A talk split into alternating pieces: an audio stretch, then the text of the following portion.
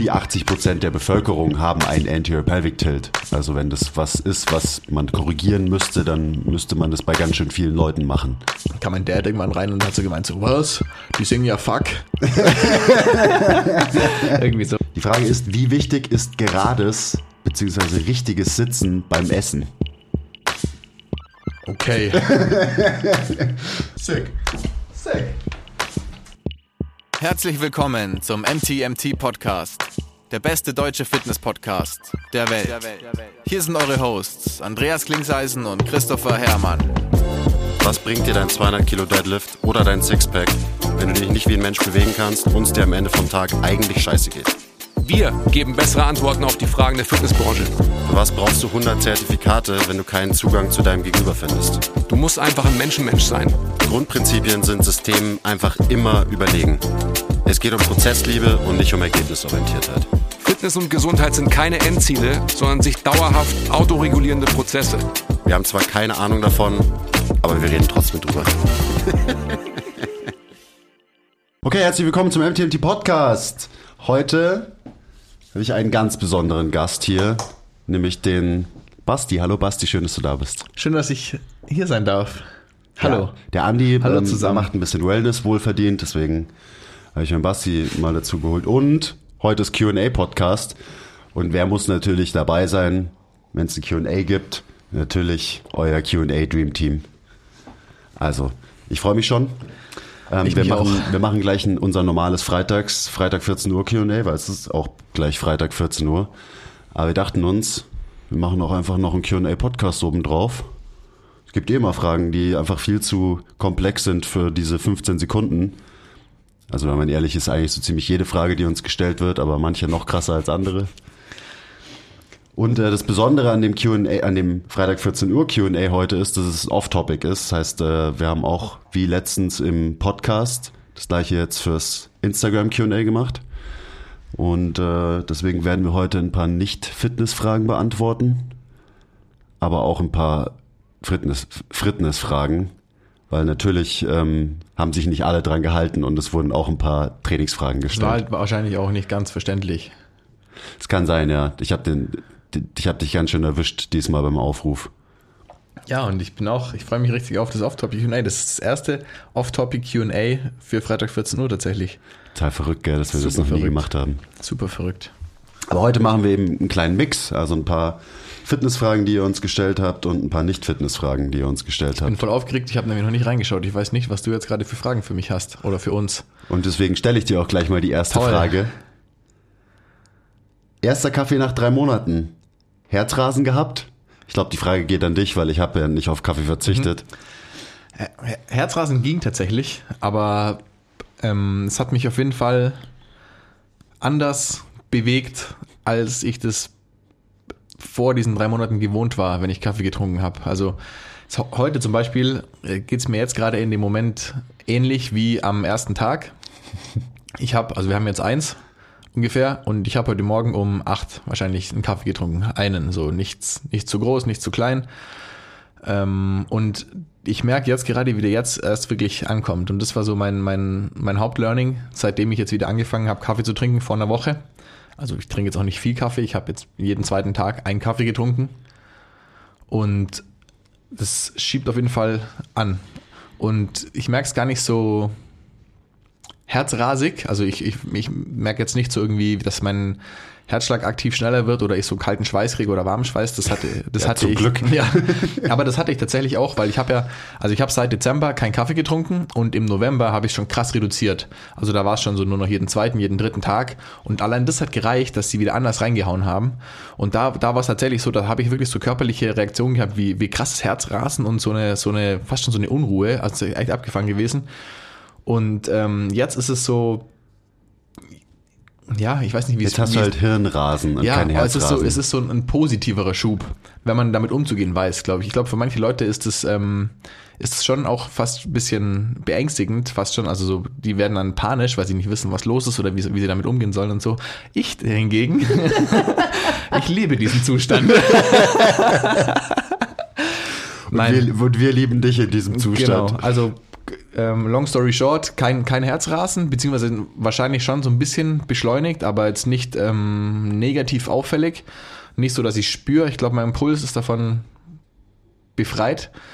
Aber ich merke auf jeden Fall, wie meine Gedanken, meine Stimme und ich sonst generell einfach schon ein bisschen aufdrehe, wenn ich Kaffee getrunken habe. Und das Verrückte, wie gesagt, jetzt ungefähr fünf Stunden später. Nicht so, ja, boah, ich kam heute Morgen nicht klar, weil ich noch keinen Kaffee getrunken habe. Ähm, fünf Minuten später fühle ich mich dann wach, so weil ich gerade einen Kaffee getrunken habe. Sondern es, also die, die Reaktion ist bei mir wirklich deutlich, deutlich später an ihrem Höhepunkt quasi. Das ist so ein bisschen bei dir, ähm, wie wenn man jetzt halt einen Podcast hört, und dann kann man ja auf 1,5-fache Geschwindigkeit Mhm. stellen. So habe ich immer das Gefühl bei dir. So du, der Basti wird einfach als Mensch auf 1,5-fache Geschwindigkeit gestellt, wenn er halt wieder einen Kaffee trinkt, der so wirkt, wie er jetzt wieder wirkt. Ja. Und übrigens, also so dieses, ja, äh, ich muss morgens unbedingt einen Kaffee trinken, sonst werde ich nicht wach und dann fünf Minuten nach meinem Kaffee bin ich wach. Das ist alles in euren Köpfen. So schnell wirkt Koffein nicht. Das ist einfach nur die Gewohnheit und der, der Placebo-Effekt dann. Und was wirklich absurd ist, ist dieses, ähm, wie man sich dran gewöhnt an Koffein. Also ich hatte, ich habe Ja, krass. so viel Kaffee getrunken und absolut nicht mal annähernd diese Wirkung gehabt, die ich jetzt habe. Also schon lange nicht mehr. Vielleicht, Ja. vielleicht hatte ich diese Wirkung auch immer einfach und habe es nicht mehr realisiert. Kann schon auch so ein bisschen sein. Wahrscheinlich ist es so eine Mischung von beidem.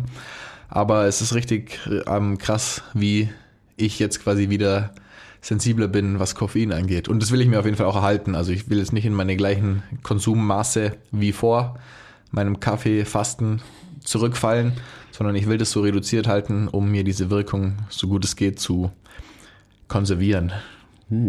Du bist also jetzt ein moderater Kaffeetrinker, oder? was? da bin ich mal gespannt. Ich glaube, vielleicht kommt es auch im Alter. Neulich hatten wir es ja auch schon von Moderation und so. Mensch, Leute, ob das funktioniert. Also. Aber es ist echt abgefahren, weil manchmal hat Kaffee ja gefühlt so die gegenteilige Wirkung. Also wenn man so eine krasse ähm, Gewöhnung hat irgendwie. Ich habe manchmal das Gefühl, dass ich müder werde, wenn ich Kaffee trinke. Und also eben, das verwirrt dann irgendwie mein System und dann fühlt sich vielleicht auch gar nicht mehr so geil an. Ähm, alleine weil du aufgehört hast, also komplett aufgehört hast, für drei Monate Kaffee zu trinken, habe ich natürlich auch deutlich weniger Kaffee getrunken. Ähm, und auch das einfach nur zu reduzieren, also nicht komplett drauf zu verzichten, macht schon auch was. Also ich merke jetzt schon auch so diese unmittelbare Wirkung öfter mal, ähm, wenn, Ja. ich, einen- wenn ich einen Kaffee trinke. Ja, aber Ja, und ich glaube, das ist was Gutes, weil ich glaube, Koffein ist schon an sich ein ziemlich krasser Wirkstoff. Also Ja, also das auf jeden Fall. Wir unterschätzen das, was, was für eine Wirkung Koffein eigentlich hat. Und Koffein ist ja auch eine Droge, aber halt eine, die halt akzeptiert und toleriert ist in, in unserer Ja. Gesellschaft. Und ich glaube voll, dass man das ab und zu einfach so vergisst, was man sich da eigentlich auch so reinknallt, wenn man, also eben manche mehr, manche weniger, aber keine Ahnung, wenn du halt, so wie wir, back in the days, uns halt so jeder so ein Liter French Press Kaffee Ja. reingezogen haben, der auch vom Koffeingehalt wahrscheinlich relativ hoch ist, zieht man sich schon ein bisschen was rein. Ja. So. Genauso natürlich mit irgendwelchen Pre-Workouts ähm, oder Energy Drinks oder so. Da sind die, die Dosen ja teilweise noch viel höher, Alter, als wenn man ja. nur Kaffee trinkt. krass. Ja. Also ähm, probiert es mal aus. Ich habe es ja auch mal gemacht. Nicht drei Monate, ich weiß gar nicht mehr wie lang. Ähm, aber ja, da habe ich so mehr oder weniger die gleichen Erfahrungen eigentlich gemacht. Das klingt auch so, also das finde ich immer so abgefahren, auch das klingt so, als ob es so was krass Besonderes wäre. Ich habe jetzt drei Monate weil keinen wir Kaffee halt einfach getrunken. alle so hart süchtig nach aber diesem aber Zeug ist, sind. also am Ende ist es also ganz ehrlich, es war kein Hexenwerk. Ich habe einfach von einem Tag auf den nächsten aufgehört und damit hat sich die Sache für mich erledigt gehabt. So, also nicht so, du lagst nicht nachts Nee, wach im Bett und ach, ab, auf, absolut gar keine Entzug, gehabt. Entzugserscheinung, nicht mal so mentale. Weißt du, ihr habt ja hier im Meeting auch öfter mal irgendwie Kaffee getrunken oder ich war ja irgendwo, wo ich dann Kräutertee, keine Ahnung, heiße Schokolade und was weiß ich alles getrunken habe als, als ähm, Ersatz. Und das war nie so, dass ich mich das gestört habe, dass ich jetzt gerade keinen Kaffee trinken kann. So, zack, akzeptiert, dass ich das jetzt mache. Und ähm, es war eher so, hey, okay, krass, wann fange ich denn jetzt wieder an, Kaffee zu trinken? Weil ich habe so lange keinen Kaffee getrunken. Wenn ich jetzt wieder anfange, Kaffee zu trinken, dann ist das ja alles quasi unterbrochen. So. Ja. Das wär, ja. Ich glaube, man nennt es Cold Turkey, beziehungsweise kalter Entzug in der Fachsprache, was du da durchgezogen hast. Ja, aber so habe ich mich nicht gefühlt. Also ja, aber auch, auch wenn man das nicht hinbekommt, dann das wäre ja auch irgendwie krass, oder? Also wenn man, wenn man krass. sich einfach schafft, halt Ja. mal für, wenn es auch nur ein paar Wochen sind, einfach aufzuhören. Ja, damit. also wenn man das nicht schafft, ist es, glaube ich, noch mehr Grund, es einfach wirklich zu, zu machen. ja, definitiv. Gut. Okay, genug über Kaffee geredet, oder? Ja, nächste Frage, let's go.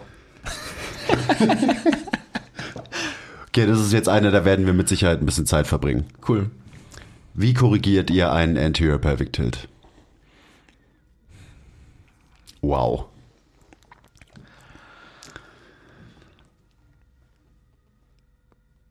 Also, Erstmal gar nicht, oder? Also die, die Frage, genau. So. Die Frage ist ja, ähm, wie korrigiert ihr? Und natürlich kann man dann sagen, so ja, äh, hier Semantics und so, aber es ist halt einfach wichtig, dass man die richtigen Wörter verwendet.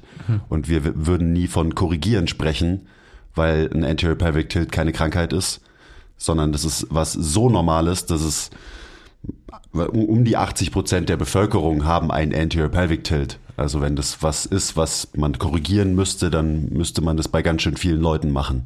Also korrigieren ist das falsche Wort. Ähm, was ist ein besseres Wort? Ich finde managen immer ähm, irgendwie einen, einen treffenden Begriff und dann eben auch einfach vom Individuum abhängig. Also muss man es überhaupt managen? Hast du jemanden vor dir, der absolut keine Probleme hat und alles machen kann, was er machen will, dann musst du da auch nichts, also musst du bestimmt nichts korrigieren und du musst wahrscheinlich, du kannst es immer noch ein bisschen managen, weil das gehört halt einfach, das ist ein Teil von diesem Menschen und wenn du individu individuell mit diesem Menschen arbeitest, dann muss das mit einfließen in alle deine ähm, Entscheidungen als Coach. Aber selbst wenn jemand eben Probleme hat durch einen Anterior Pelvic Tilt, dann will ich diesen Anterior Pelvic Tilt in erster Linie managen und nicht, und ich will nicht unbedingt versuchen, ihn zu korrigieren und die Haltung von diesem Menschen auf Biegen und Brechen zu verändern. Ja.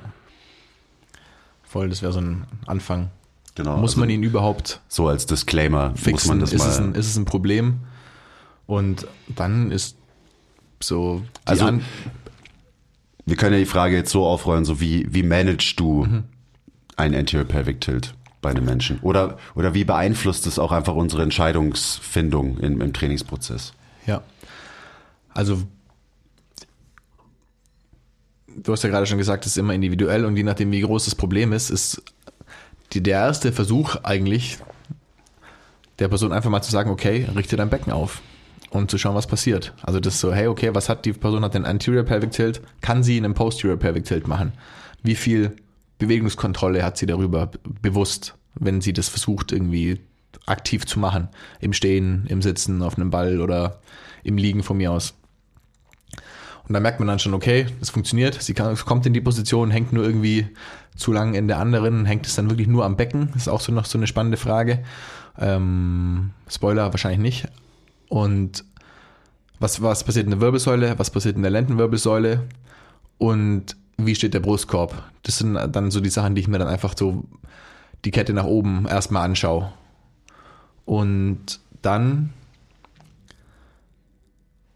Stacken lernen ist wahrscheinlich so das Erste. Also nicht nur versuchen, dann am Becken anzusetzen, sondern die komplette Kette nach oben zu verändern, weil es bedingt sich immer alles gegenseitig. Wenn man nur am Becken ansetzen würde, wird sich immer wieder zurück verschieben.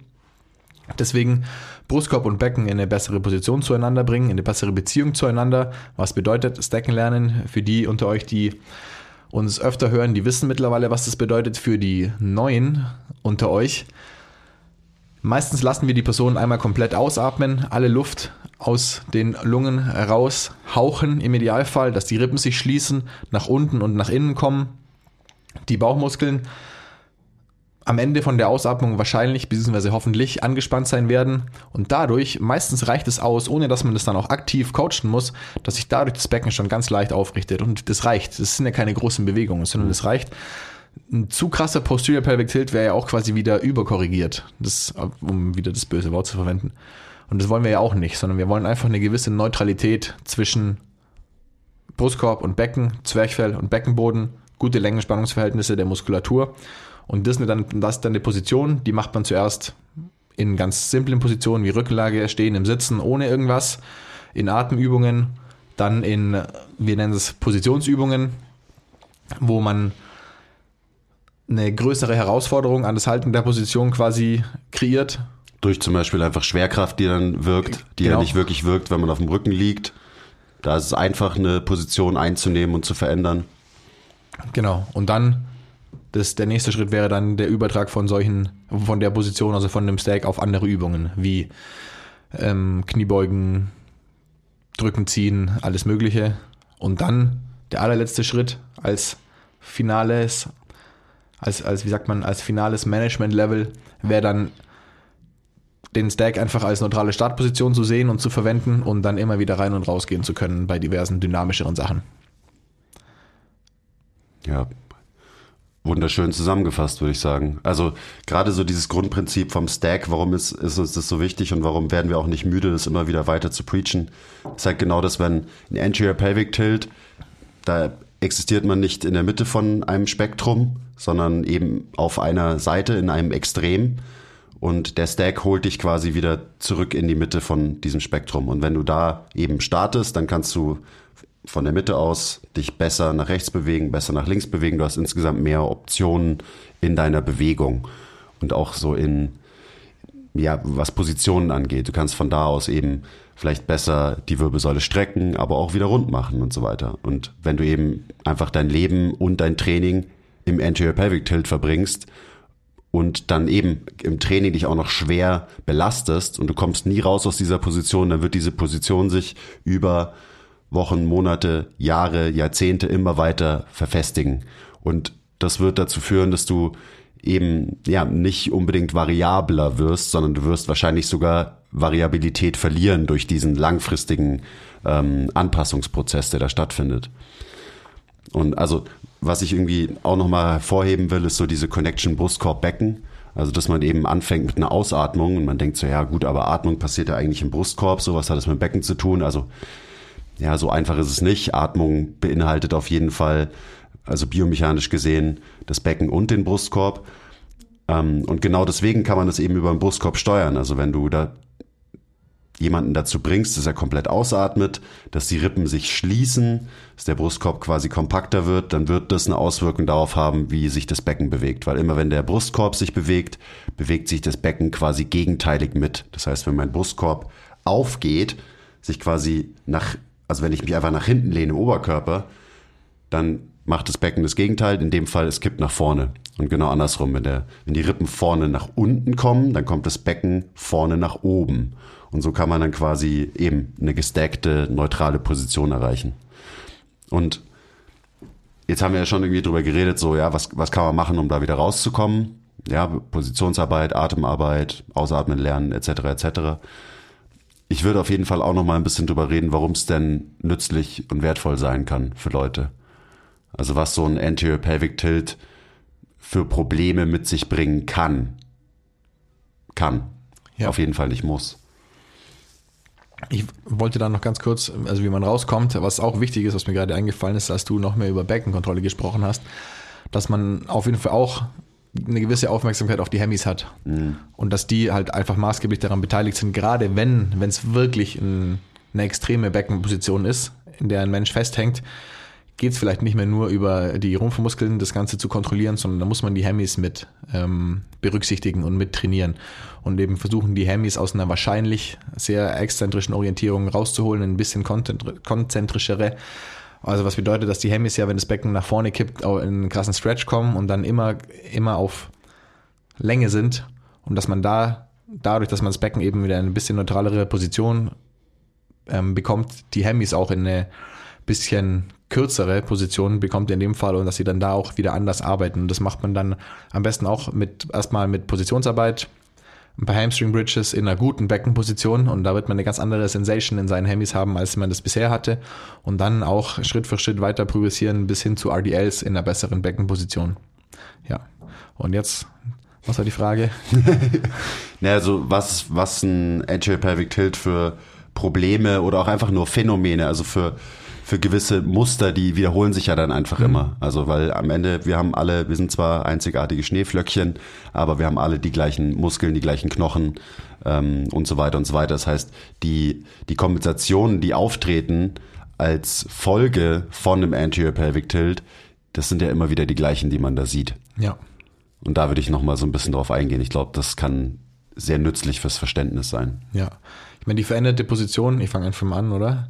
Im Becken, die bedingt natürlich erstmal die Strukturen, die direkt drüber und drunter liegen, also Lendenwirbelsäule und Oberschenkel. Lendenwir- Lendenwirbelsäule ist einfach gestreckter. Das heißt, man ist in einer in einem größeren Hohlkreuz, in Anführungszeichen, was mehr Extension bedeutet, mehr Stress im schlimmsten Fall für den unteren Rücken, mehr Kontraktion, eine konzentrischere Ausrichtung vom unteren Rücken. Und unten auf die Oberschenkel gesehen, verändert man die Position. Da darfst du jetzt gerne einhaken, wenn du willst. Und zwar ähm, durch die, die das nach vorne kippen vom Becken ändern sich, ändert sich der Eingang quasi der Oberschenkel ins Becken, also die, die ähm, Gelenkpfannen, jetzt habe ich's. Und bevor ich jetzt einen Quatsch erzähle, mach du da weiter, hat man, ist man quasi, wobei ich, ich krieg's glaube ich zusammen, ähm, innenrotierter quasi. Was eigentlich erstmal so ein bisschen für mich immer nicht ganz logisch ist, weil ich denke irgendwie, okay, das Becken kippt nach vorne, mein, die Knie, alles biegt sich irgendwie nach außen, aber relativ gesehen ist man innenrotierter, oder? Steht da gerade auf dem Schlauch. Genau, also wenn man es jetzt auf die Position der Knochen bezieht, dann bedeutet ein Anterior Pelvic Tilt aufs Hüftgelenk bezogen quasi Innenrotation. Und das, was du sagst, das ist ja auch richtig, weil viele Leute, die einen sehr starken Anterior Pelvic Tilt haben, die drehen eben ihre Oberschenkel eher nach außen und äh, watscheln dann vielleicht auch so ein bisschen beim Gehen. Aber das ist eben die Gegenreaktion. Das ist quasi der Ausgleich. Wenn man Muskeln quasi weglässt und man kippt einfach das Becken nach vorne, dann fallen unsere Oberschenkel in Innenrotation und damit wir halt nicht in uns zusammensacken oder nach vorne umfallen, muss unser System mit Muskeln drauf reagieren und eben die Oberschenkel wieder nach außen drehen, einfach als Ausgleich, damit wir weiterhin aufrecht stehen können, gehen können und so weiter. Das ist eine Kompensation, die man relativ häufig sieht. Dann muskulär, ich meine, das hast du ja eh gerade schon gesagt, was die Hamstrings machen und das ist ja auch irgendwie muskulär jetzt erstmal so das Wichtigste. Dann kommt natürlich auch noch dazu, dass die in einem starken Anterior Pelvic Tilt die Bauchmuskeln eher in exzentrische Ausrichtung kommen. Genau deswegen lassen wir Leute ausatmen, damit die sich wieder konzentrisch orientieren. Wir machen, wir cueen, wir verwenden Positionen, damit die Hamstrings sich auch wieder konzentrisch orientieren. Und das wird eben dazu führen, dass gerade so der untere Rücken eben wieder ein bisschen länger werden kann, beziehungsweise einfach neutraler von seiner, ähm, also von der Kurve in der Lendenwirbelsäule, vom Hohlkreuz neutraler, aber dann eben auch was die Muskeln angeht. Ähm, und ich glaube, das ist jetzt auch kein Hexenwerk, dass Leute, die ein krasses Hohlkreuz haben, gerne sehr viel Spannung im unteren Rücken haben. Hier, hi, ich zum Beispiel. Ähm, und viele, die zuhören, werden sich da auch wiedererkennen.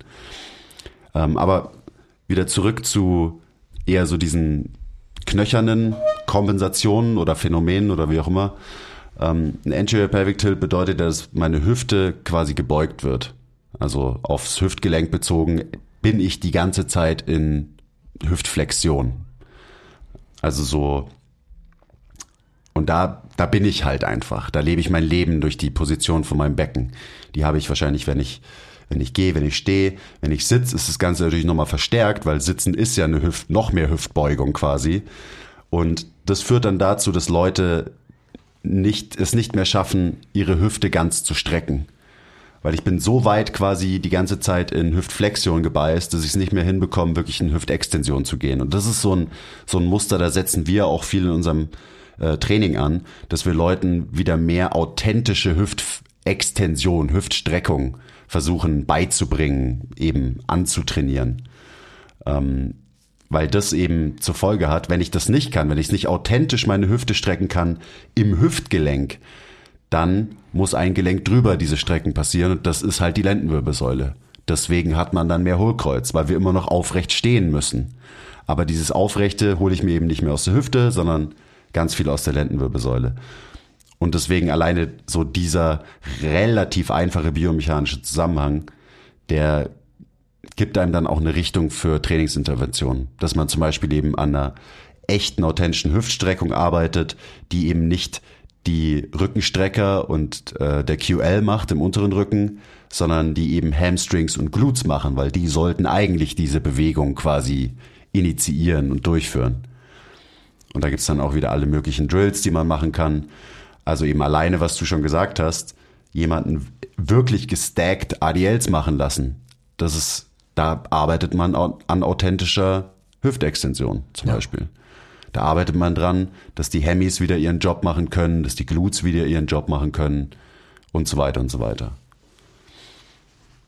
Das ist echt krass, also sowas vermeintlich so einfaches wie, ja, Hohlkreuz oder eben nach vorne gekipptes Becken, da kann man ja stundenlang drüber reden. Genau, ich, das hört ja da nicht auf, wenn man das mal weiterspinnt. Wir können das vielleicht im Schnelldurchlauf in einer Minute machen. Spinn's weiter. Hoch, hoch und runter quasi. Also gehen wir mal, gehen wir mal weiter nach unten. Also die Oberschenkel sind dann, rein knöchern gesehen, wieder nach innen rotiert, unabhängig von irgendwelchen Kompensationen jetzt mal. Die verändern natürlich wieder alles, aber das lassen wir jetzt mal außen vor. Nur so die rein logische Ableitung von einer gewissen Innenrotation der Oberschenkel. Was bedeutet das fürs Knie, für die Tibia? Auch wiederum, um, um geradeaus gehen zu können quasi, wird die Tibia sich so ein bisschen verhältnismäßig nach außen rotieren. Ja, das Knie kann rotieren. Wenn ihr dazu mehr wissen wollt, dann hört euch die vorletzte Folge an, glaube ich. Da ging es ein bisschen darum, oder schaut auch auf Instagram die ganzen Knievalgus.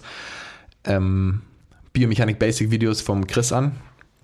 Da sind schon viele draußen mittlerweile. Zurück zum Thema. Die Tibia rotiert nach außen. Was bedeutet das von Fuß? Okay, der Fuß wird dann eher supiniert sein. Man kann nicht mehr so krass prunieren, wenn die Tibia komplett außen ist. Das heißt, man steht auf der Außenkante. Alles hängt zusammen. Und das heißt, Leute, die dann auf der Außenkante stehen und so weiter, werden das so die hängen dann da halt auch, auch da irgendwie fest und können nicht mehr pronieren. Aber das kann dann auch nicht einfach behoben werden, nur indem man am Fuß arbeitet, sondern man muss hoch bis zum Becken arbeiten. In die andere Richtung nach oben. Was bedeutet das für die Rippen? So der klassischste Fall ist wahrscheinlich, dass die Rippen sich zu dieser Überextension im unteren Rücken werden sich die Rippen flären. Der Brustkorb wird im Raum nach vorne verschoben sein. Die Rippen heben sich an. Schlechte Längenspannungsverhältnisse im Rumpf, hast du gerade schon angesprochen. Das Schulterblatt hat keine schöne Fläche mehr, auf der es gleiten kann. Das bedeutet, die ganze ähm, Schulterblatt und Schulter-Oberarmbewegung, vor allem auch über Kopf, ist verändert.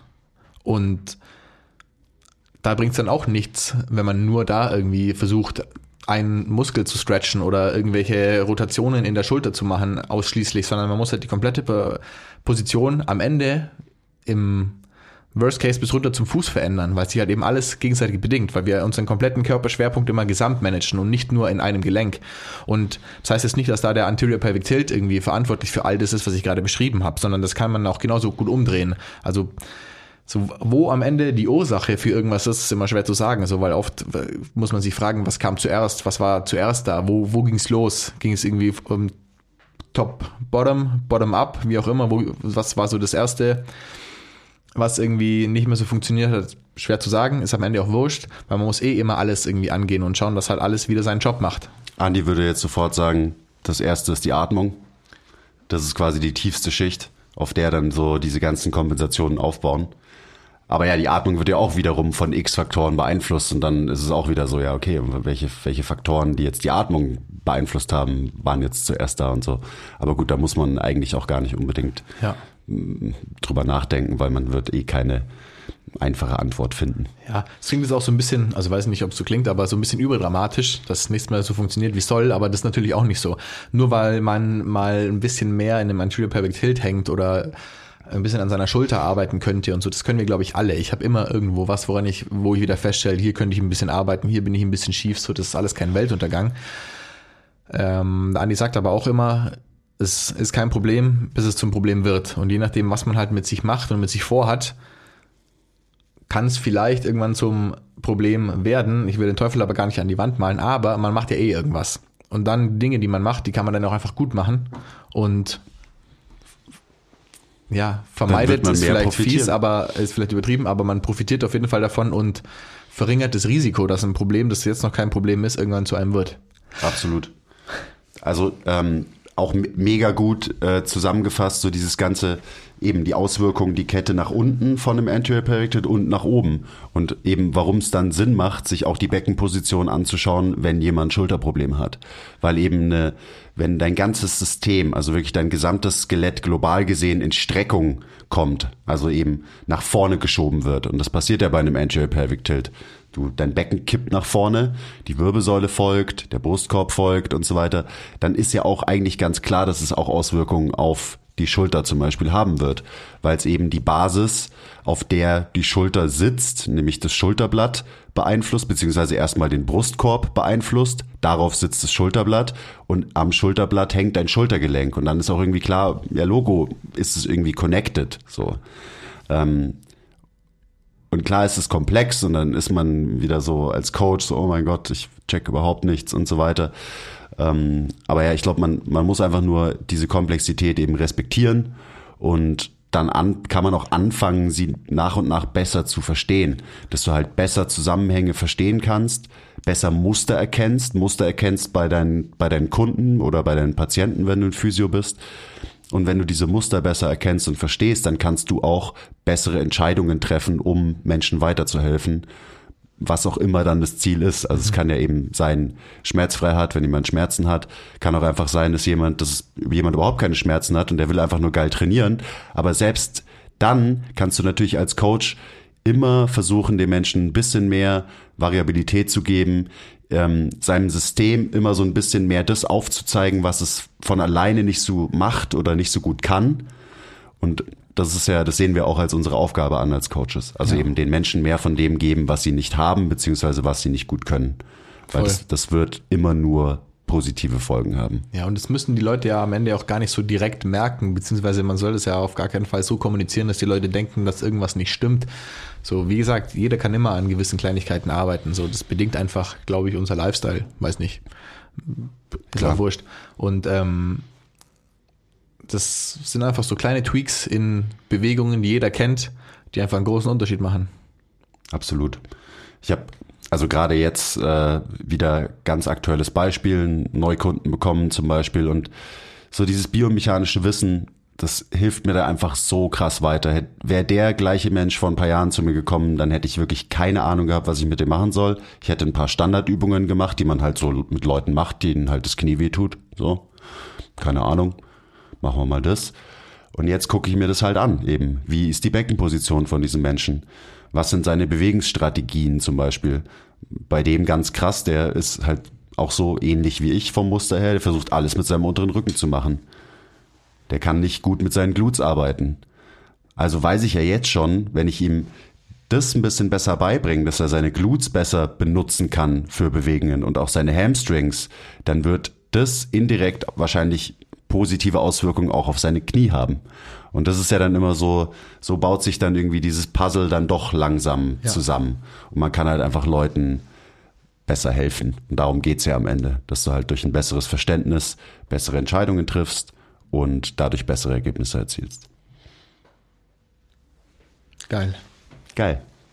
Und dann macht's richtig Spaß. Ja, voll. Also es macht so schon Spaß, aber wenn man dann immer mehr checkt und sich immer mehr Kreise schließen. Toll. Wir sind schon solche Nerds. Mensch. Wenn ich, mir, wenn ich uns hier so zuhöre. Geil. Hm. Machen wir wieder eine Off-Topic-Frage, oder? Äh, coole Frage übrigens, weil die Frage haben wir zwei vor ein paar Wochen ähm, bei mir auf der Couch auch schon diskutiert. Top 5 Alben ever. Genreübergreifend. Okay, ich weiß noch, da, waren wir, da haben wir äh, drüber philosophiert. Uff genreübergreifend und Alben. Genau, so. wir, wir, können ja immer abwechselnd irgendwie einen raushauen, dann hat man Boah, immer noch ein bisschen Zeit zu überlegen. Also, ich glaube, haben wir wirklich über Alben gesprochen oder über Künstler generell? Weiß ich nicht mehr. Ich glaube beides. Beides auch so. Aber Alben, also ich erinnere mich auf jeden Fall, dass wir auch über Alben geredet haben.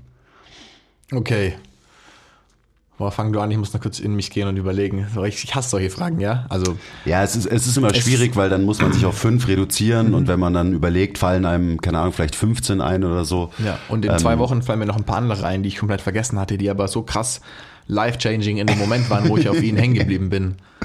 Aber okay, ich kann, ich kann sehr, sehr gerne anfangen. Mhm. Ähm, mein erster Pick ist 808s and Heartbreak von Kanye West. Ähm, ein großartiges Album, ist wahrscheinlich von den meisten jetzt nicht so der erste Pick, alleine wenn man von Kanye-Alben Alben redet, weil der hat ja sau viele gemacht. Ähm, aber das war halt für mich persönlich einfach ein Gamechanger dieses Album. Und nicht nur für mich persönlich, sondern für die gesamte Musikindustrie. Das war das erste Mal, dass so dieses ganze Autotune-Thema irgendwie so richtig groß wurde.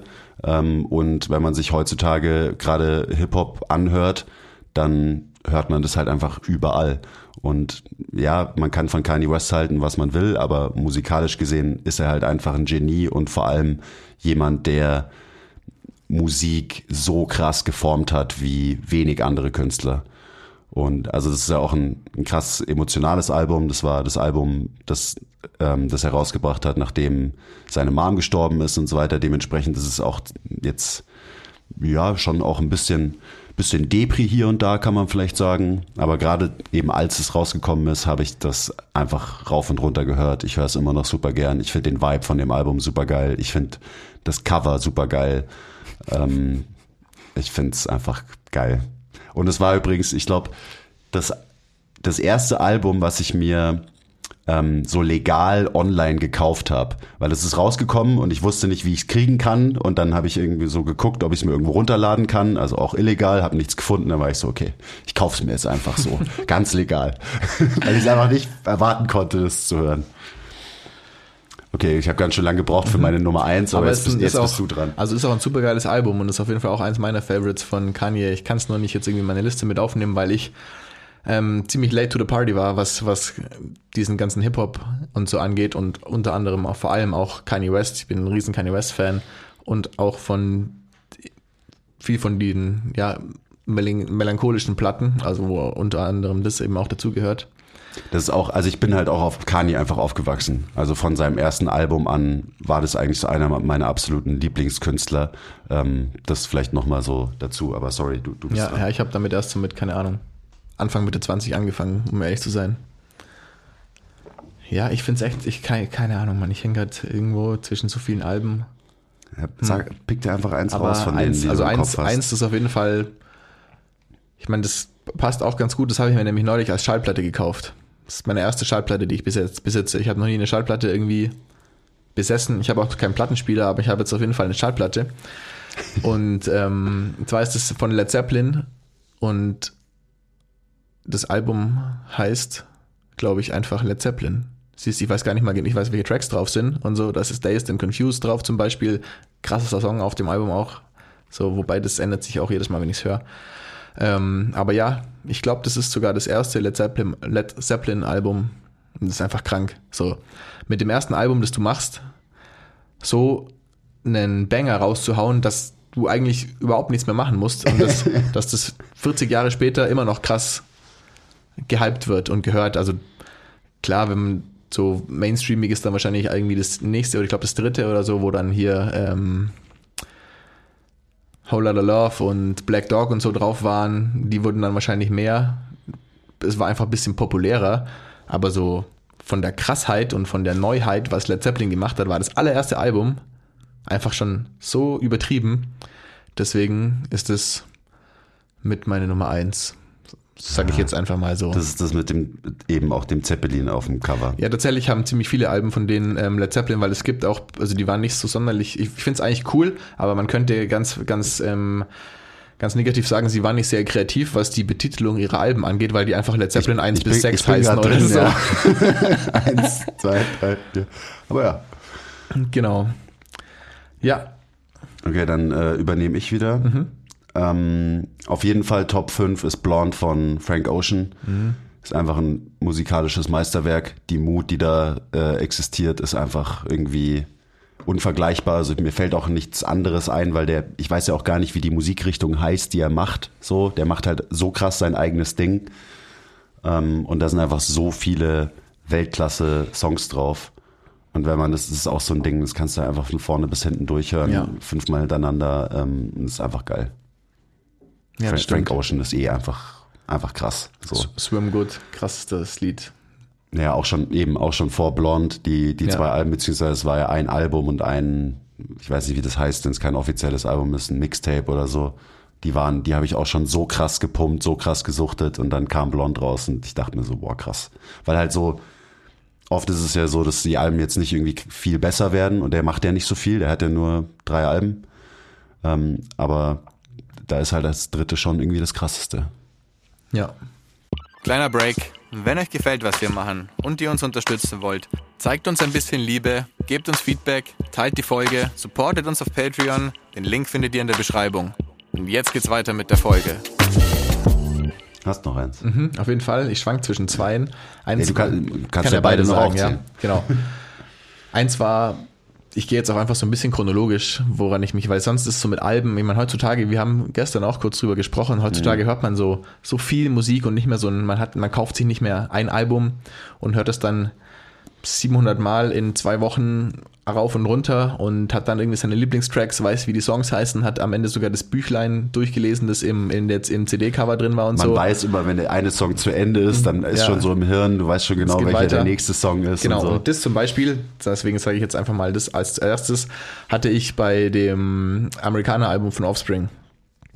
Geil. Da, da, da hatte ich sogar, ich weiß nicht, wo ich das her hatte, aber das hatte ich ohne, ohne Betitelung. Das heißt, ich wusste nicht, wie die Lieder heißen und, und ähm, wie die Reihenfolge ist und ich wusste nicht mal so ganz, wie viel Lieder auf dem Album überhaupt sind, weil das, ja, wahrscheinlich war es so, keine Ahnung, sorry, aber irgendwas raubkopiertes, wo am Ende halt noch ein Album drauf war oder so. Und habe das aber einfach von vorn bis hinten durchgehört und, mei, wann war das? Keine Ahnung, da war ich wahrscheinlich 14 oder so. Also beziehungsweise das Album kam ja noch früher, noch viel früher raus, aber als es mich dann irgendwann erreicht hat und ich auf ganz random irgendeinem Offspring-Album hängen geblieben bin, war das eben Amerikaner. Ich glaube sogar, das ist von, keine Ahnung, Ende der 90er. Vielleicht habe ich es auch schon früher gehört. Pull that up for us, Jamie. Und da, wir hatten letztes Jahr, ich glaube, es war letztes Jahr im, im Herbst oder so, oder vielleicht auch so im, im Sommer, hatten wir so eine Phase, wo wir oben im Training auch wieder einfach viel Offspring gepumpt Ja, haben, weil ich geil. nämlich ein Album entdeckt hatte, das ich noch nicht kannte und das aber super krank war. Und das ähm, Amerikaner lief dann natürlich auch mal und ich, ich schwöre, ich kann von Anfang bis Ende jedes Lied mitsingen. Also ich weiß den Text, ich weiß, wann was kommt, ich weiß, welches Lied auf welches Lied folgt und so. Ja. Und das ist schon krass.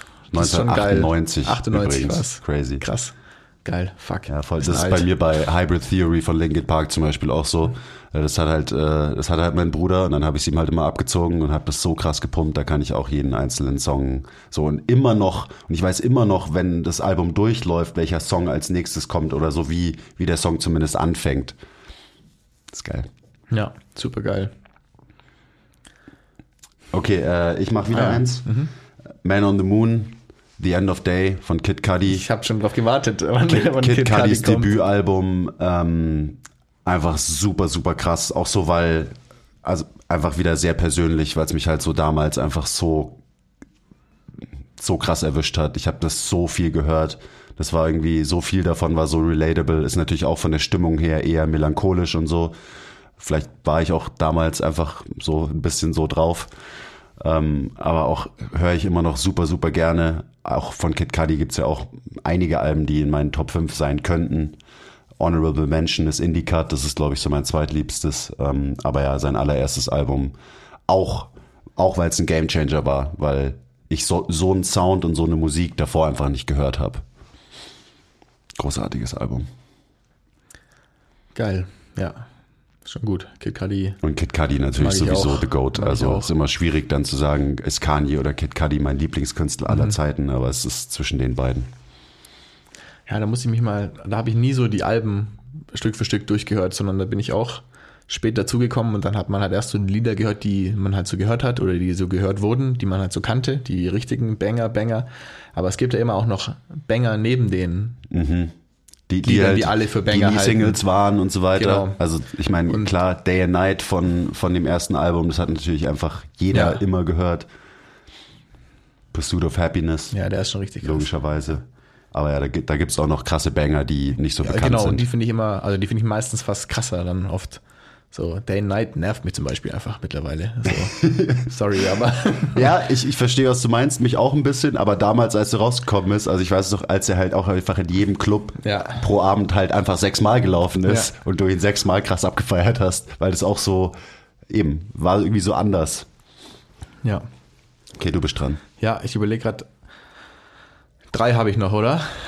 Mhm. So ungefähr, okay. Das ist ja auch, wie gesagt, wenn es nicht die Top 5 sind, sondern mitunter die Top 5, ist es ja auch schon okay.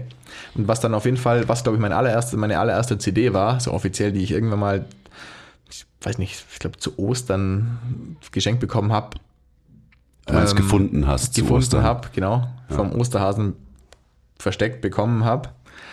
Apropos, bald ist Ostern. ähm, war von Blink 182. Ähm, und zwar das mit der Krankenschwester drauf.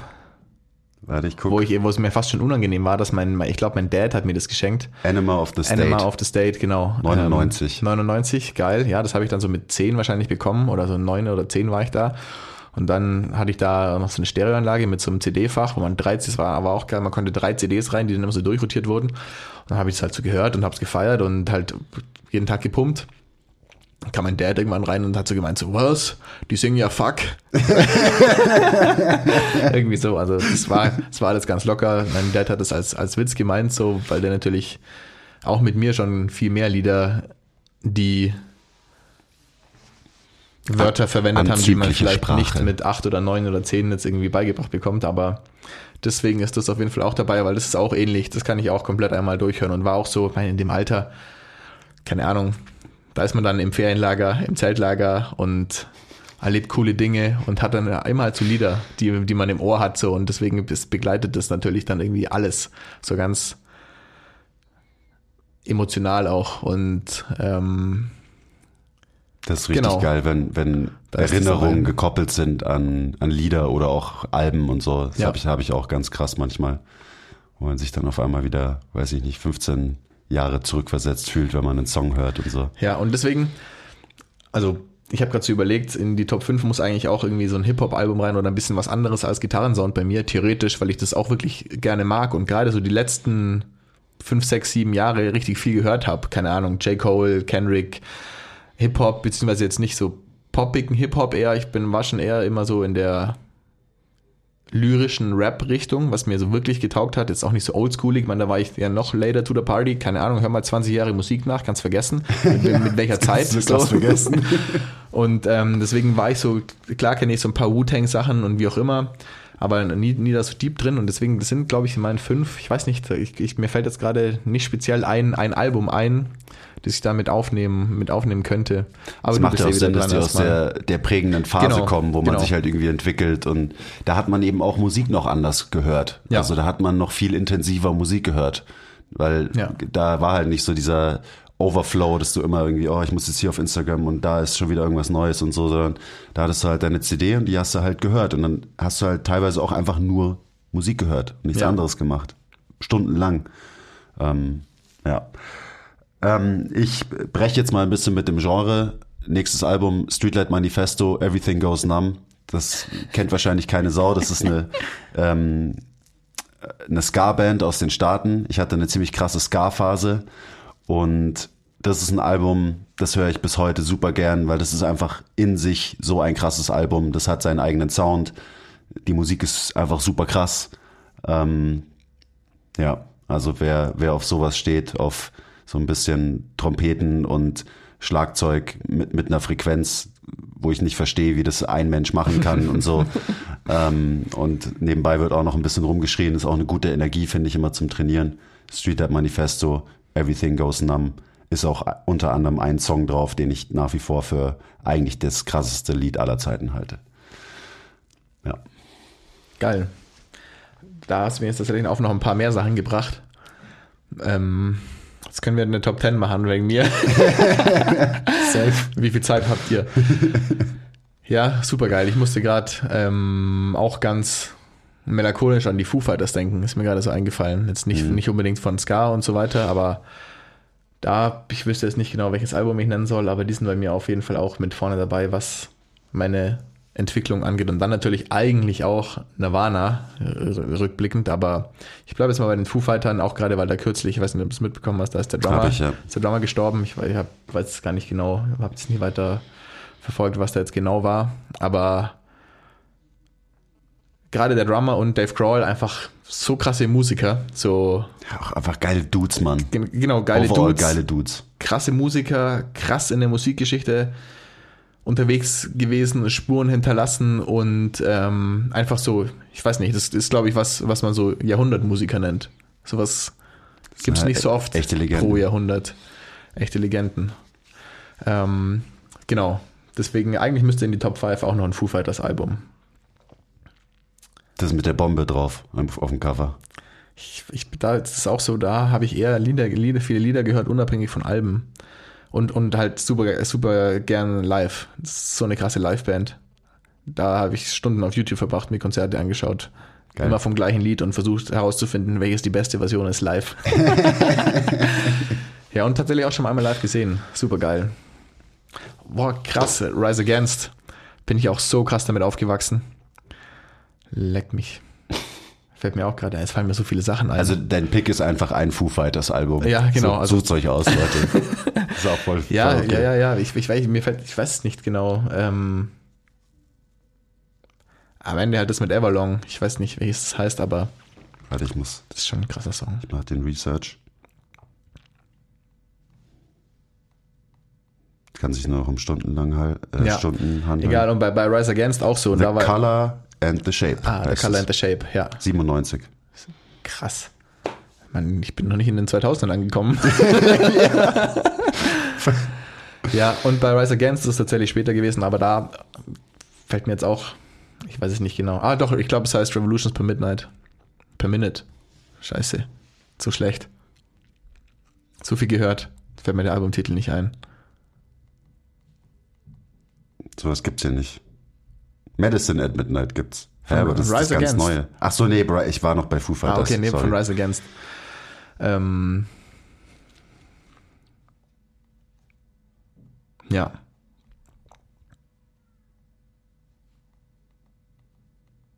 Hm, Finde ich auch nicht. Aber ist auch egal. Eins der ersten, RPM wird das abgekürzt, glaube ich. Ah, RPM 10 heißt, Okay. es, heißt das Album. Aber das ist relativ neu, glaube ich. Da waren noch nämlich so ein paar 2003. Remakes. Da sind nämlich ein paar Remakes drauf. Wobei, nee, das könnte tatsächlich hinhauen. Okay, ich habe jetzt mehr oder weniger, ich Okay, habe das- jetzt zwei halbe, ist gleich ein ganzes, du bist wieder ein dran ganzes. und ich mache kurz Research. Ich habe mein, gib mir mal kurz dein Gerät. Willst Oder du brauchst du das? Spotify? Nee, brauche ich nicht. Ja, der, der letzte Pick, also ich meine, das ist ja immer so die Frage, bestes Album, für mich sind die besten eben die, die einen irgendwie super krass geprägt haben und die man irgendwie mit so einer krassen Zeit verbindet. Ähm, aber ich will auch noch so einen kleinen Ausreißer droppen und das ist meiner Meinung nach einfach so objektiv betrachtet eins der besten Alben und das ist von Lord Pure Heron. Das ist so eine krasse Platte. Das Ja. ist, am Ende ist es Popmusik, ähm, aber halt richtig, richtig gut, richtig krass produziert. Auch kein Lied drauf, was irgendwie mittelmäßig ist, sondern nur gute Songs. Ähm, das der bekannteste ist wahrscheinlich Royals, der bekannteste Song, aber auch, da sind einfach so krasse Banger drauf. Und äh, ich lieb Lord. Ähm, Leute, die mich kennen, wissen, dass ich auch Popmusik sehr gerne mag, wenn es gute Popmusik ist. Und da ist es für mich eigentlich eins der krassesten Alben. Höre ich auch einfach super gern. Und das ist auch sowas, so da höre ich dann nicht einen Song, sondern da habe ich einfach Bock auf dieses Album und dann haue ich mir das auf Shuffle rein ähm, oder höre es einfach von Anfang bis Ende durch. Das ist mein fünfter Pick. Und ich habe ähm, eben, es ist schwierig. Es gibt noch so viele, die man da auch mit reinbringen könnte, die mir jetzt auch irgendwie jetzt auch im Reden noch eingefallen sind, Ja. aber ich belasse es jetzt mal bei den fünf. Waren es schon fünf? Hast Schwer. du schon fünf gesagt? Ich glaube, ich habe jetzt fünf. Ich habe ähm, Kanye, Kanye? ich habe Kid Cudi, ich habe Frank, ich habe Street Art Manifesto und Stimmt, Lord. es waren fünf. Oder ja. Lordi, weiß ich nicht genau. Ich weiß auch nicht genau, aber richtig geiles, richtig geiles Album auch, ja. Super krasse Platte. Ja, Hat sich auch einen Grammy für gewonnen, vollkommen zu Recht übrigens. crazy. Das bringt mich drauf, dass ich auch echt so phasenweise ziemlich ähm, gerne äh, Lana Del Rey höre. Und da auch richtig krass, ich weiß nicht, auf welchem Album ich da jetzt hing, warte kurz, finden wir auch heraus. Ja, ich wollte eigentlich auch noch zwei Alben nennen, eigentlich, bevor mir dann diese ganze Foo Fighters Sache eingefallen ist. Und ähm, Ultraviolence, richtig krasses Album. Von Lana Del Rey übrigens, Ja. richtig geil. Da ist eine richtig geile Lieder drauf, ja. Hammer. Und, ähm, und bei, bei Lordi ist mir auch gerade noch die XX eingefallen, die auf jeden Fall auch Alben haben, wo man die man einfach nur runterhören kann und sich dann am Ende denkt so, was ist jetzt gerade passiert? Ja. Wie krass, was ist jetzt so Auch so ganz neuer Sound halt, gell, als das richtig so geil. rausgekommen ja. ist. Und da, wow, das ist ein richtig krasses Album. Auch da gab es einen Remix von, von, dem, ähm, von einem Biggie-Album. Ja. Und ähm, das, das heißt, glaube ich, irgendwie, ähm, ich weiß nicht genau, wie das heißt, aber das gibt's auf YouTube. Also Ich gibt's weiß auch nicht, mal aber das, also der, Ähm, das Remix-Album XX äh, und, und Biggie, Biggie ist super krass. Super, also es ist so eigentlich das krasseste so Ja. Mash-up-Crossover-Album überhaupt. Ja. Ähm, Honorable Mention, wenn wir davon schon reden, ist natürlich Jay-Z und Linkin Park. Ja. Auch super geil. Ähm, Habe ich auch richtig krass gefeiert, als es damals rausgekommen ist. Ja. Weil halt Linkin Park geil, Jay-Z geil ähm, und was sie zusammen gemacht haben, es hat tatsächlich funktioniert einfach. Ja. Klar, Watch the Throne kann man dann auch noch gleich mal in dem Atemzug nennen. Auch krass. Ist natürlich auch einfach ein fieser Crossover. So Ja. die vielleicht zwei größten Hip-Hop-Künstler der letzten paar Dekaden Ja. zusammen. Ja. Ja, super krass. Ja, Jetzt haben wir noch gar nichts über Kendrick und J. Cole gesagt. Ähm, aber ich wollte eigentlich in meine Top 5 muss noch was rein, was sich bei mir so Musi musikgeschichtlich dann irgendwann verändert hat, beziehungsweise ich, als ich dann irgendwann am Ende meiner Teenagerjahre wahrscheinlich von so diesem ganzen California Skater-Punk wie Offspring und Blink in so ein bisschen die, ich nenne es einfach mal härtere Schiene gerutscht bin und dann halt so richtigen Punk gehört habe und auch so so ein bisschen so Post-Hardcore-Punk. Und da ist eine Band, die super krass ist und die mich auch wirklich geprägt hat. Die heißen ähm, Touché Amor oder Touché Amore, je nachdem, wie man das ganz genau ausspricht. und ähm, da das Album ähm, Parting the Sea Between Brightness and Me. Richtig krass. Geiler Titel. Auch so, ich meine, man muss es ein bisschen anhören, bis man den Gesang versteht, aber krass lyrisch, richtig geil. Ähm, Hammer-Album, krass. Ja, Geil. Ich glaube, wir haben auch eine ganz gute Bandbreite an Musikrichtungen jetzt mit unseren zehn da Picks. könnte ich jetzt natürlich noch weitermachen, abgedeckt. aber ich glaube, es war gut. habt ihr mal was zu hören, Leute? Viel von dem Ja. habt ihr ja bestimmt eh schon gehört oder kennt ihr. Habt ihr was zu hören? Okay, geil. Äh, das hat richtig Bock gemacht. Ich, wir Ja. müssen mehr so Q&A-Pod, äh, Off-Topic Q&A-Sachen machen. Kann man schon geil philosophieren auch. Ja. Musik. Ich höre viel zu wenig Musik gerade. Kacke, viel zu viel Podcasts. Ja, ich schiff, ich höre wieder viel mehr Musik jetzt so seit, seit ein paar Monaten schon. Ähm, dann, das ist so eine In-Between-Frage, würde ich sagen. Die Frage ist, wie wichtig ist gerades beziehungsweise richtiges Sitzen beim Essen? Okay. Okay. ähm, Nein. Ja, nee. Also ich habe absolut keine evidenzbasierte Meinung dazu oder ich weiß wirklich nicht, was, was da jetzt ähm, medizinisch, wissenschaftlich und so weiter korrekt wäre. Das heißt, alles, was ich jetzt sagen werde, basiert auf meiner Erfahrung. Wobei eine Sache weiß ich, dass wenn man gegessen hat, soll man sich auf die rechte Seite legen, weil der Magenausgang nämlich rechts unten ist und dann geht alles langsam in die richtige Richtung. Das heißt, kontraproduktiv ist es, wenn es links ist. Vielleicht verdrehe ich es gerade, aber ich weiß es nicht genau. Damn, ich leg mich immer auf die linke Seite nach dem Essen tatsächlich. Aber deine Couch, umdrehen. deine Couch steht gut. Und also so wie du da quasi auf deiner Couch sitzt und dann eigentlich auch dein Lieblingsspot ist ja quasi auf der, auf der quasi, wenn man jetzt Richtung, also von der Couch wegschaut, rechts. Und da hängst du dann rechts an der Lehne. Das heißt, so ganz, so passt es schon. Ich meine, das darf Okay, nicht passieren, okay, dass du auf okay, die linke okay. Seite abhaust, oder? Oder sitzt du eigentlich links, wenn ich nicht da bin? Mm, Wenn du nicht da bist, dann kann es auch gerne sein, dass ich quer auf der Couch liege und eben auf meiner linken Seite. Ah, okay. Ich glaube, ich glaube, es ist so. Aber ich rum. variiere natürlich die, Posi- die Couch-Position, ist ja auch wichtig. Gell? Ja, ich glaube, das Essen kommt oben rein und geht dann Macht dann so eine. Ich glaube, der Mageneingang ist so eher oben links quasi und der Ausgang oben rechts. Deswegen muss man sich zum Verdauen eher auf die rechte Seite legen. Aber vielleicht verdrehe ich es gerade auch. Der größte Biohack äh, aller Zeiten, es zuerst gehört. Ja, und aber sonst ist es, glaube ich, also keine Ahnung. Nein, also Nein, man ist ja. es. Ähm, man kann, man kann am Tisch, da sitzt man ja eh verhältnismäßig aufrecht am Tisch so. Ja, und wenn man auf einer Couch ist, dann sloucht man halt ein bisschen mehr. Ich meine, keine Ahnung, schau, jetzt schau mal die alten Römer an, die haben im Liegen gegessen auf ihren komischen, wie heißen diese, diese Liege, Kanapés, heißen die nicht so irgendwie? Weißt du, wie die heißen? Ja, oh, ich, Keine Ahnung, ich habe jetzt so das Im Bild Liegen von, essen finde ich übrigens auch immer gut. Bild von Asterix und Obelix irgendwie, wie, die, wie es dann immer Wildschwein und, und Weintrauben gab bei den Römern und da haben die halt dann das in, im Liegen gegessen. Das man muss schon auch gut gewesen sein. Ja, also die Frage, wie wichtig ist gerade das Richtige. Also erstmal, es gibt kein richtiges Sitzen, so, fertig. Ähm, und gerades Sitzen ist auch nicht richtiges Sitzen. Und äh, wie du sitzt beim Essen, so, es kann sein, dass du deine Mitesser offendest, wenn du zu krass drinnen hängst oder so, aber biomechanisch, anatomisch, es gibt kein, keine richtige Sitzposition. Und beim Essen, ähm, ja, auch nicht. Also nicht beim Arbeiten, nicht beim Essen, so sitzt einfach, Leute. Und Problem ist nie das Sitzen. Das Problem ist vielleicht, dass man sich zu wenig bewegt oder auch, dass man zu sehr in einer Position festhängt. Also beim Sitzen sollte man halt einfach, keine Ahnung, mal so sitzen, mal so sitzen. Und das kann man auf Sitzen beim Essen beziehen und was auch immer alles andere. Also dieses ganze Leute hab, haben so weirde Glaubenssätze, wenn es um Sitzen geht irgendwie. So, hey, sitzt halt einfach irgendwie. Stacken, atmen Genau, richtig. und mindestens 30 Mal kauen. Immer den Stack halten beim Sitzen, beim Essen, damit eben auch das Verdauungssystem optimal ähm, Längen-Spannungsverhältnismäßig ausgerichtet ist und so. Aber da, tatsächlich würde ich eher darauf achten, dass du halt dein Essen kaust. Das ist deutlich wichtiger für die Verdauung, Ja. ähm, als die Position, in der du sitzt, während du dein Essen kaust. Also halt wirklich, wirklich mal kauen und nicht so zweimal draufbeißen und runterwürgen. Ähm, ist wieder so, auf was achte ich und was hat wirklich einen Impact auf Sachen. Nicht die Sitzposition, sondern wie du isst und was du isst. Nicht wie du dabei sitzt, Mann. Ja. Okay, ähm, reicht auch mit der Frage. Ähm, Lieblingsschauspieler und Filmgenre. Schon wieder so eine Lieblingsfrage, gell? Ja. Du kannst auch mehrere Schauspieler und auch mehrere Genres nennen, wenn du möchtest.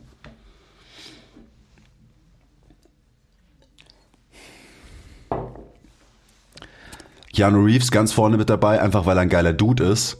Ist jetzt gar nicht unbedingt mein Lieblingsschauspieler, aber es ist halt einfach ein geiler Dude. Ja. So.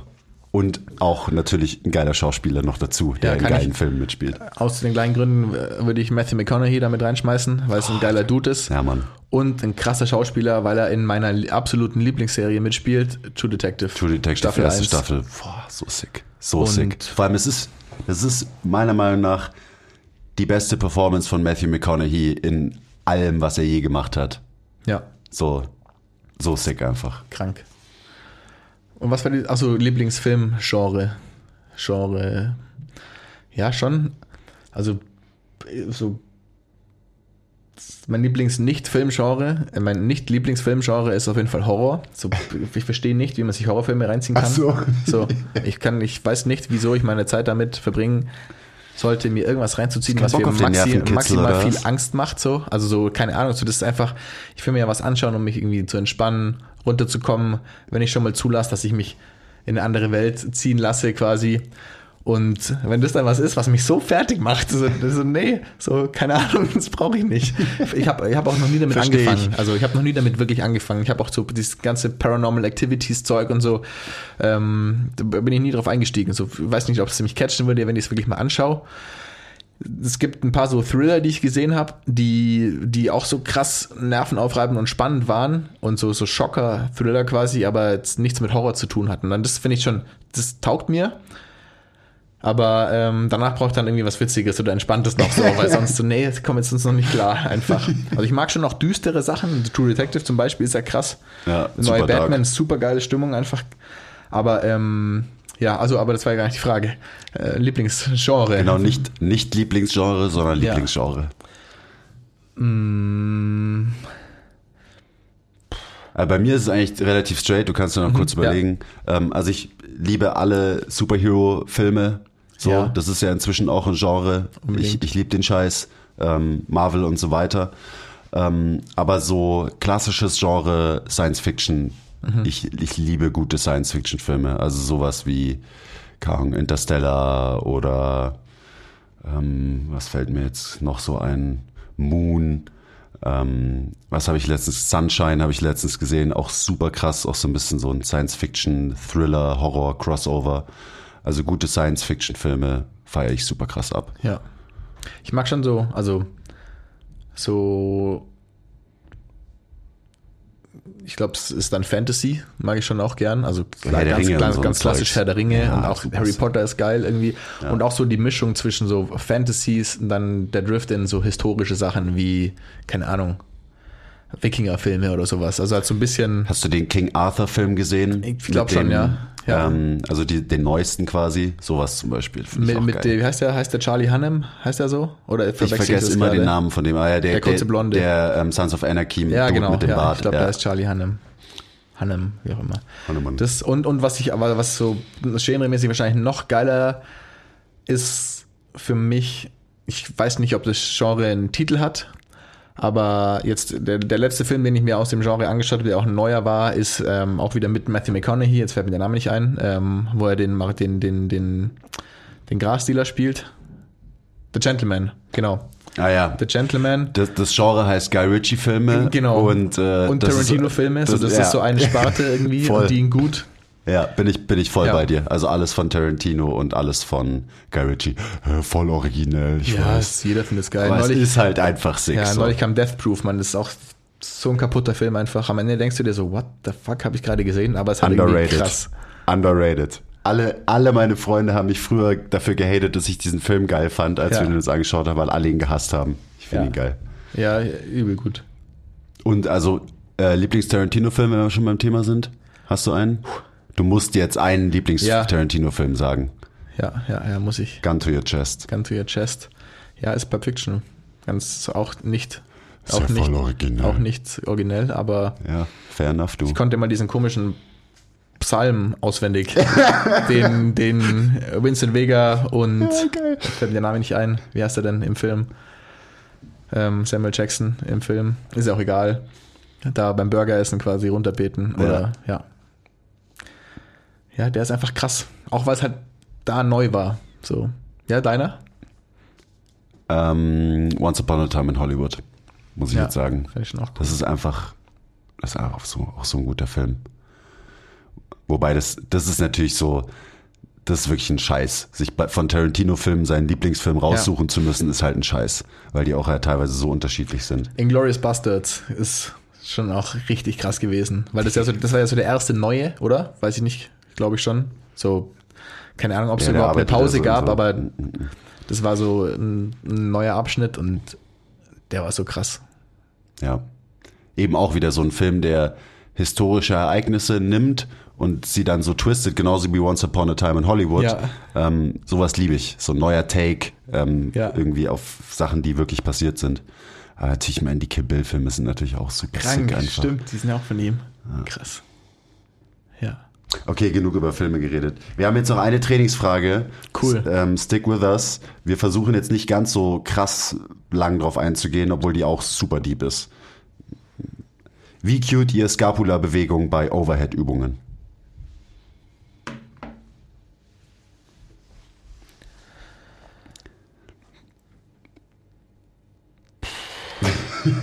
ja, erstmal Also gar, erstmal gar, nicht, oder? So, ich habe gerade so überlegt, also genau, erstmal gar nicht.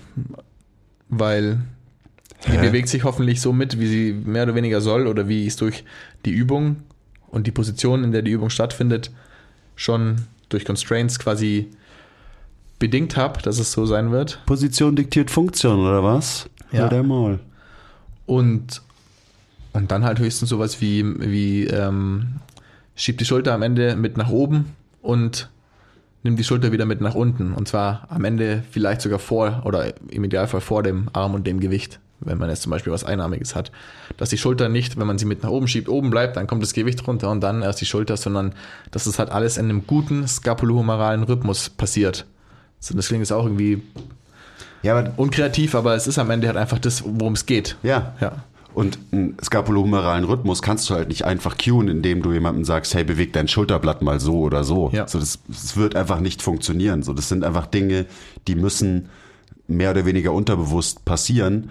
Und so muss man dann auch eben coachen und cueen. Und ja, wenn man jemanden in eine gute Position bringt, erster Schritt. Wenn man die richtige Übung für jemanden wählt, zweiter Schritt, dann wird man profitieren. Dritter Schritt. Also Ja. es ist so, und das hat sich ja auch verändert bei uns, wie wir halt so bewegen und coachen und cueen.